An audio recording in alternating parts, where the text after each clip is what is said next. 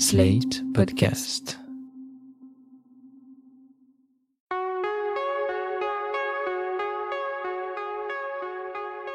Je m'appelle Thomas Messias, je suis un homme blanc, cisgenre, hétérosexuel, et je vous rappelle que le 8 mars 2019, nous célébrerons comme chaque année la Journée internationale des droits des femmes. À ce sujet, par pitié, ne dites pas Journée de la femme, ce qui sonne comme une promotion pratiquée par l'hypermarché le plus proche, n'offrez pas non plus des fleurs, encore moins de la lingerie, et ne portez pas du rouge à lèvres pour afficher votre soutien. Le dernier qu'on a vu faire ça, il s'appelait Denis Baupin, si vous voyez ce que je veux dire. Vous écoutez Mansplaining épisode 9.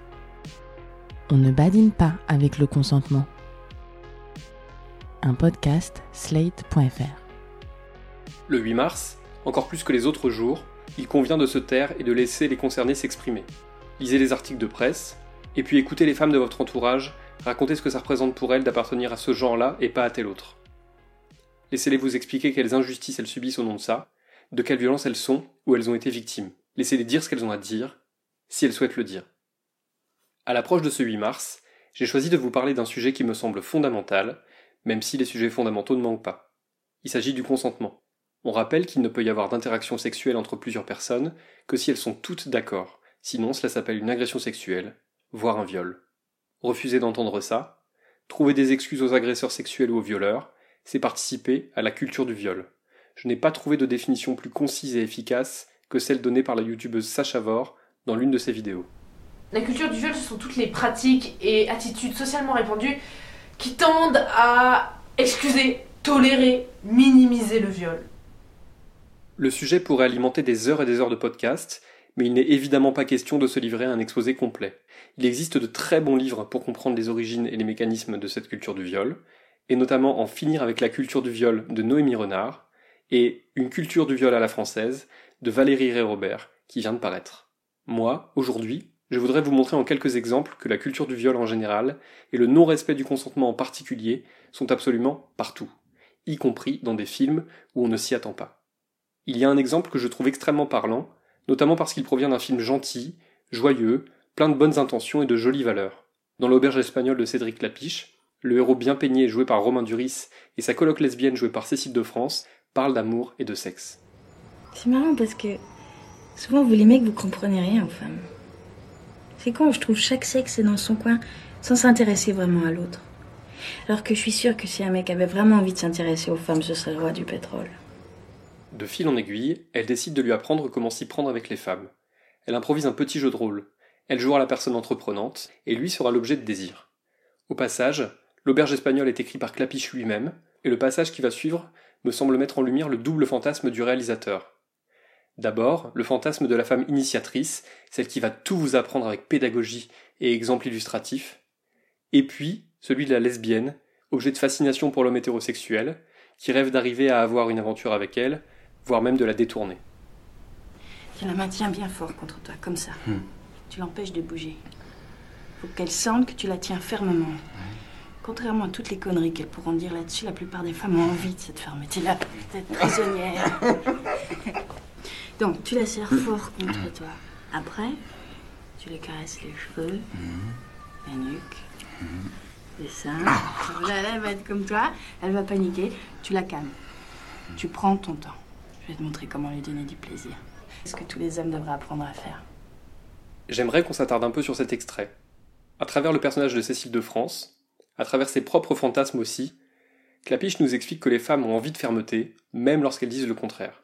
La leçon que vous venez d'entendre commence quand même par la phrase suivante Tu l'empêches de bouger. Autrement dit, tu lui laisses pas le choix, quoi. Et si elle panique, eh bien pas question d'arrêter de la toucher. Non, il faut juste la calmer, prendre son temps, mais ne surtout pas s'arrêter. Alors forcément, notre petit héros un petit moré, il écoute. Et il apprend. Sans réfléchir. Et quand il recroise la femme jouée par Judith Godrèche, qui apprécie sa compagnie, mais souhaite clairement ne rien faire de plus que visiter Barcelone avec lui, le voilà qui passe à l'offensive. À peine lui a-t-il fait la bise qu'il se met à la serrer contre lui, à lui toucher les fesses, à essayer de l'embrasser.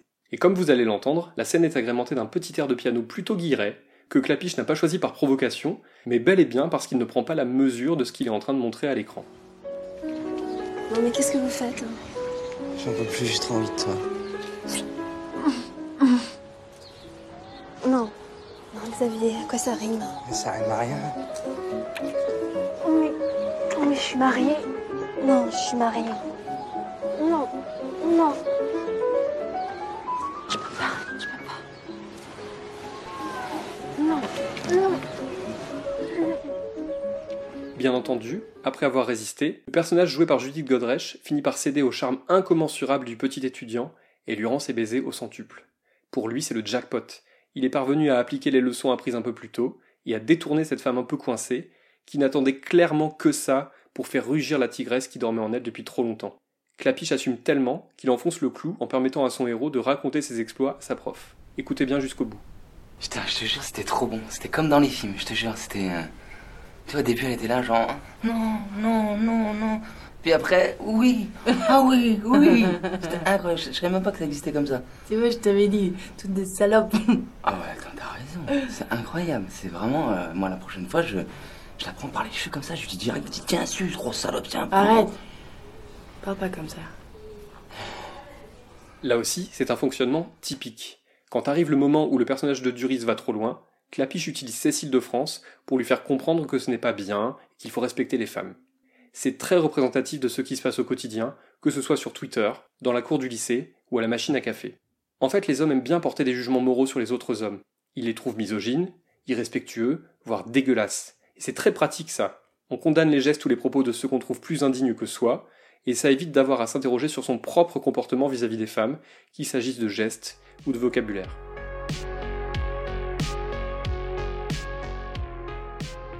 Mais changeons totalement d'univers. J'ai vu récemment Il était une fois en Amérique, réalisé par Sergio Leone en 1984, et je dois dire que ça m'a fait un choc.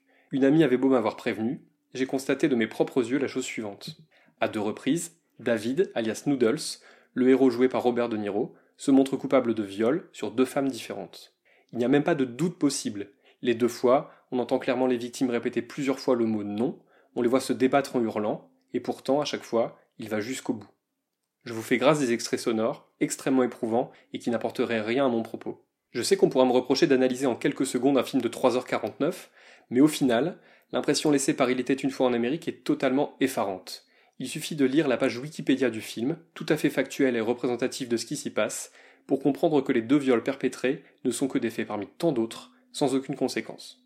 En tout cas, sans aucune conséquence sur les victimes, qui disparaissent de l'intrigue peu après avoir été violées. L'une d'entre elles, Déborah, est décrite comme le grand amour du héros, et c'est sa tragédie à lui que l'on vit dans Il était une fois en Amérique, celle d'un homme désespérément seul, passé à côté de sa vie sentimentale, brisé par les épreuves de la vie. Sergio Leone n'est pas loin de nous expliquer qu'en violant Déborah, Noodles a été victime de sa propre monstruosité et qu'il ne s'en est jamais relevé. Ce genre d'analyse, on en trouve sur de nombreux sites de critiques cinématographiques, ainsi que sur des forums réservés aux cinéphiles. D'ailleurs, permettez-moi de vous lire un extrait d'une critique disponible sur Internet. S'ensuit la scène du viol, qui met en avant le décalage entre douceur surannée et violence extrême de la relation, assez semblable au concept baudelairien de l'amour. Cette scène commence par un baiser de Déborah à David, symbole de la douceur, et se poursuit par le viol, représentation de la violence. De plus, ce baiser renvoie à celui déjà échangé entre les deux personnages plus tôt, dans leur jeunesse. Alors que la première fois, c'est Déborah qui semblait réticente, ici, c'est Noodles qui l'est. Cela montre bel et bien l'ambiguïté de la relation. Quand l'un est d'accord, l'autre ne l'est pas. Fin de la citation.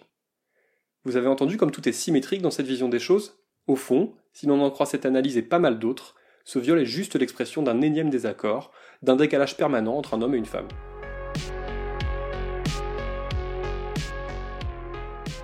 Si je résume, dans l'auberge espagnole, on se met tellement de hier que l'on ne se rend pas compte qu'on piétine le consentement de la femme désirée.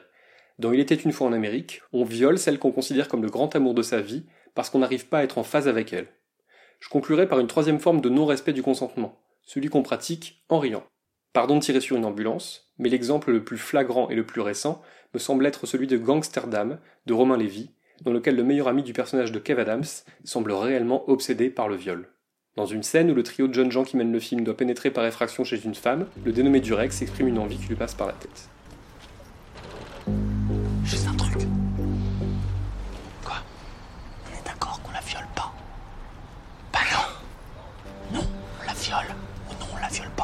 Personne, on rentre et puis c'est tout. Allez, c'est bon là, putain Bien sûr, bien sûr. On la viole pas. Madame Madame Dehors, on s'est mal compris. Madame Moi, je te parlais du viol cool. Pas le viol triste où ça chiale, ça porte plainte. Non mais j'ai très bien compris de quel type de viol tu parles. Juste pour des raisons morales, cette fois-ci on le fait à ma manière. Ok, ok, ok. Vous ne trouvez pas ça drôle? Vous avez raison. Et ce n'est pas uniquement parce que le film est mal écrit et pas très bien joué. Deuxième exemple dans le même film, vers la fin, alors qu'il semble n'y avoir aucune autre solution que de buter les deux méchants pour éviter qu'ils se vengent, le même Durex a une idée géniale. Sinon, il suce son pote et on est peinard. hein. Quoi? Hein? Bah, on a qu'à le filmer en train de sucer son pote là. Puis s'ils reviennent, on met la vidéo sur internet, comme ça elle sera sur le cloud. Qu'est-ce que tu racontes, toi? Ni l'État, ni l'armée, et encore moins la mafia là, ne peut rien contre le cloud. En même temps, c'est pas con comme idée. Avec un dossier comme ça, il viendra plus jamais nous faire chier. Visiblement, Romain Lévy et ses trois co-scénaristes, tous des hommes, se sont dit que ce serait vraiment trop rigolo de forcer un bad guy à sucer l'autre et de s'en servir pour faire pression sur eux. Pardon de ne pas maîtriser pleinement le jargon juridique, mais techniquement, contraindre une personne à en pénétrer une autre, c'est du viol par procuration, et c'est un moyen de pression parfaitement homophobe qui plus est. Vous ne trouvez pas ça drôle? Là encore, vous avez raison. Absolument raison. On ne doit piétiner le consentement de personne, même par vengeance. Ce n'est pas une façon acceptable de montrer sa domination ou de résoudre un problème. Alors répétez après moi. Le consentement ce n'est pas une blague, n'est-ce pas Jean-Marie Bigard? Ce n'est pas quelque chose que l'on peut faire semblant d'ignorer, et la personne qui choisit de ne pas le respecter n'est en rien une victime. Si l'intégralité de la planète avait conscience de tout cela et appliquait ces règles à la lettre, je crois qu'on ferait un énorme pas en avant, et les femmes se sentiraient sans doute bien plus en sécurité chez elles et dans l'espace public. Voilà, c'était l'épisode 9 de Mansplaining, un podcast proposé par Slate.fr. Si vous avez aimé ce podcast, n'hésitez pas à le dire en nous couvrant d'étoiles sur iTunes, 5 de préférence, et en en parlant le plus possible autour de vous. Toutes vos remarques et vos questions sont les bienvenues à l'adresse suivante mansplaining at slate.fr. Vous pouvez aussi me contacter via Twitter, mes messages privés sont toujours ouverts.